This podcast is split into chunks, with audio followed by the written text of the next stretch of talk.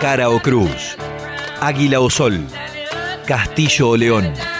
A suerte y verdad se escriben las historias. A suerte y verdad, con Alejo París.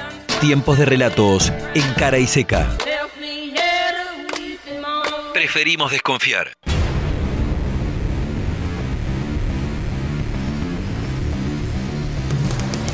Cuando era chico, fantaseaba con la idea de que Paraná pudiera ser ciudad gótica, aquella urbe que vio emerger el mito de Batman.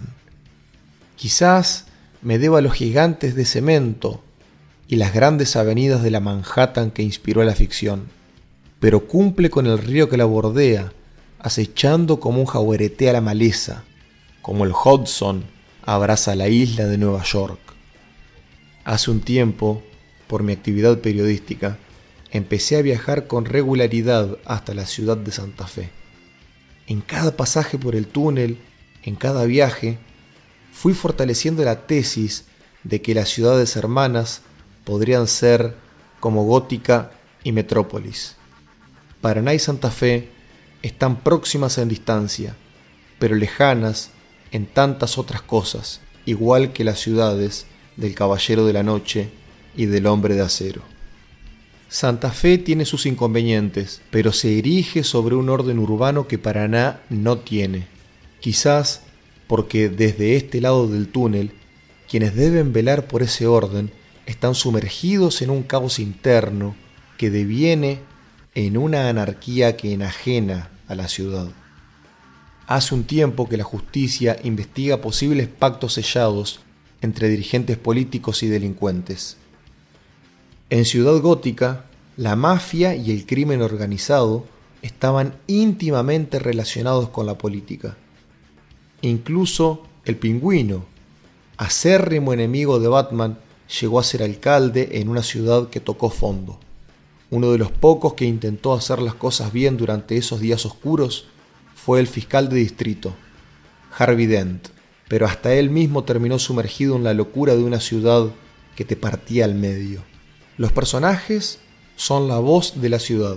Hace unos años, Diario de la Nación supo reflejar a El Loco de los Techos, de la ciudad de Santa Fe, un tipo que saltaba a distancias increíbles desde una azotea hasta otra. ¿Podía volar? Nunca lo sabremos. En Paraná, por otro lado, se impusieron héroes más oscuros. Hace algunos años, Diario Perfil se hizo eco de Los Dragones, o un grupo de vengadores del fuego que incendió propiedades de delincuentes en un acto de venganza más que de justicia. Por estos días, He vuelto a valorar el aire fresco de mi ciudad. Ya no se siente la peste basura que abarrotó la semana pasada a Paraná, igual que en la gótica que vio nacer al Joker de Joaquín Phoenix.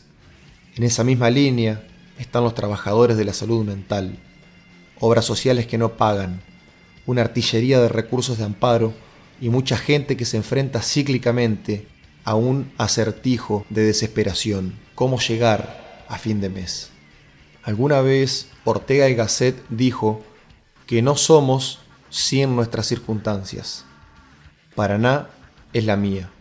Sin ella no soy.